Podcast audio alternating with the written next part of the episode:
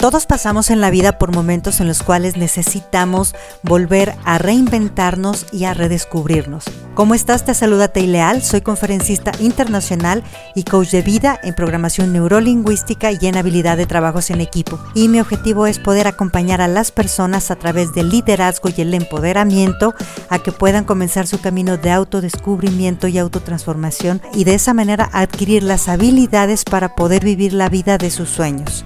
Te invito a que te sumerjas en este grandioso camino en el cual vas a descubrir la mejor versión de ti mismo. ¿Eres una persona que amas demasiado? ¿Y realmente crees que eso sea algo que sea una habilidad positiva o que sea alguna habilidad limitante? ¿Qué hay detrás de esa necesidad de amar demasiado? Tengo una necesidad de aceptación cuando yo tengo esa necesidad es porque me falta fortalecer mi autoestima. Y entonces yo doy a los demás para que los demás me digan que yo valgo la pena, en vez de yo ver si realmente valgo la pena yo. La base de la autoestima y del amor propio es tener la conciencia de que yo soy un ser humano capaz de lidiar y capaz de crear. Yo puedo con cualquier cosa que me presente en la vida y yo puedo generar lo que necesito para mí. No nací incompleto.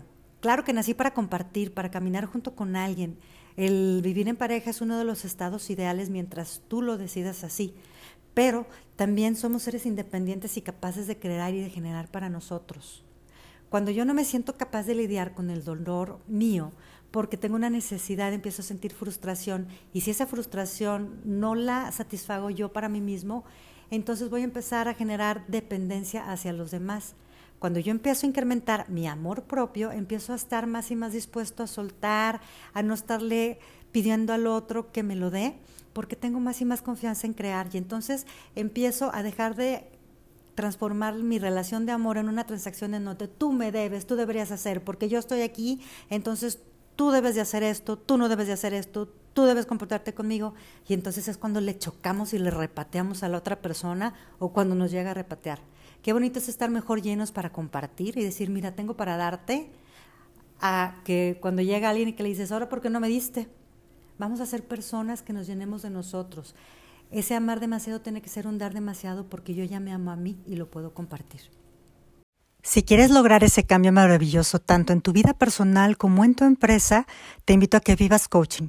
Programa tus sesiones y alcanza tus sueños más grandes.